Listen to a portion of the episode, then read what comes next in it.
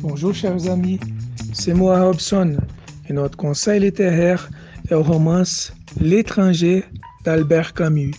O livro é dividido em duas partes. A primeira nos conta quem é o personagem principal, suas relações, sentimentos e modo de vida. A segunda, as consequências do assassinato que cometeu.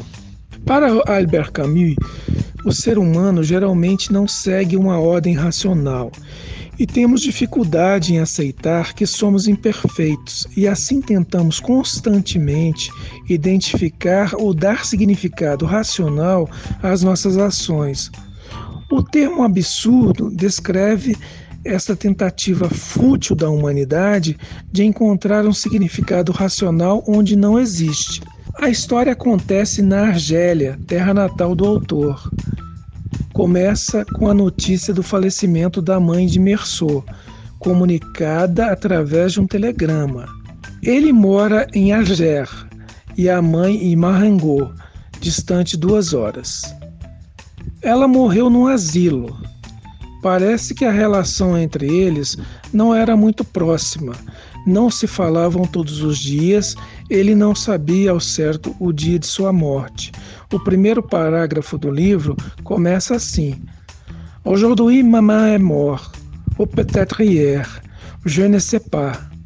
J'ai reçu un télégramme de l'asile, mère décédée, enterrement de main, sentiment d'estanguet. Cela ne veut rien dire. Setepetatrier. O parágrafo nos passa uma insensibilidade do personagem principal. Mas se analisarmos todos os aspectos, como por exemplo, quem era realmente a mãe de Merceau? Ela cuidou dele ou o abandonou? Em um brevíssimo momento, cita o seu pai. Nunca o conheceu. Merceau pagava o asilo para a mãe não a deixou de desamparada, mas em determinadas culturas como a nossa, onde mantemos nossas mães em um pedestal, um ser santificado, vão julgar e condenar Messor como faz a maioria. Para nós brasileiros, o asilo é quase um abandono, mesmo que a pessoa esteja sendo muito bem cuidada e amada. Camus era muito inteligente, brincou com muitos dos preconceitos das pessoas. Merceau é muito realista e aceita sem drama as coisas ruins da vida. As boas tampouco lhe emocionam.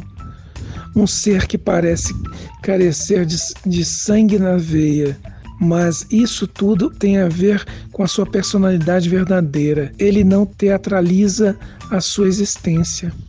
No dia do velório da mãe, ele pensa em coisas triviais. A hora que vai pegar o ônibus, pensa no chefe que o dispensou do trabalho com má vontade e nem sequer lhe deu os pêsames. Ele resolve essas coisas, viaja, almoça, com uma sensação de não acreditar ainda na morte de sua mãe. Pode ser um mecanismo de defesa à negação quando você não pensa em algo, ela não existe. A mãe estava três anos no asilo. A relação entre eles era incômoda, não tinha assunto. Ela gostava de ficar no asilo, estava adaptada e tinha até um namorado. A segunda parte do livro, Merceau mata um árabe na praia, sem qualquer premeditação e totalmente motivado por impulso. Diante do tribunal, após várias hipóteses e tramas construídas pela imprensa e pela promotoria, ele justifica que matara aquele homem por causa do sol. Durante o processo jurídico, Merceau sofre um julgamento paralelo mais forte em relação à sua mãe do que a do assassinato do árabe. O crime não foi premeditado, foi em legítima defesa. Merceau foi acusado pelo sol pra na praia e disparou mais tiros do que os necessários, mas ele já estava condenado antes de ser julgado. Eu consigo entender Merceau e posso até, até mesmo dizer que é o mais equilibrado dos personagens. Pelo menos age de acordo com o que pensa e sente. Ser verdadeiro, às vezes, não é bem aceito. As aparências importam mais do que a própria verdade. Merceau é um símbolo de algo maior, a liberdade, a clareza, a sinceridade. Tenho dúvidas sobre a verdadeira intenção do autor sobre o personagem Merceau, mas na minha opinião, todos temos momentos Merceau. Quantas vezes nós sorrimos sem vontade ou fazemos coisas que não queremos?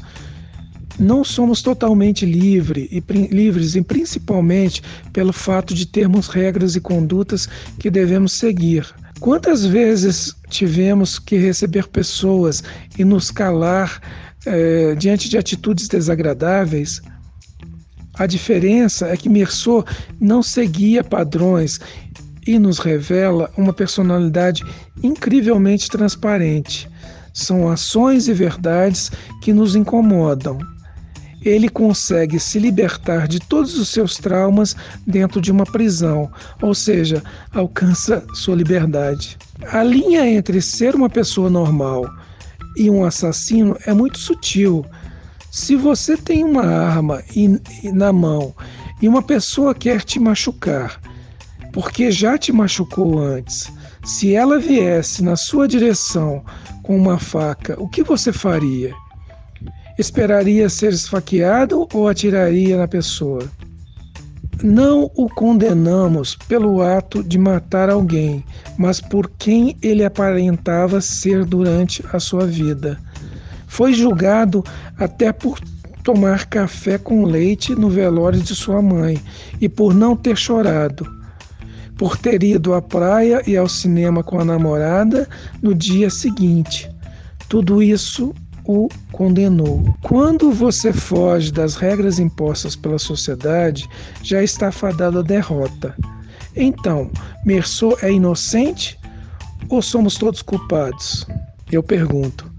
Leia um livro e tomem suas conclusões. Boa leitura e até a próxima dica literária.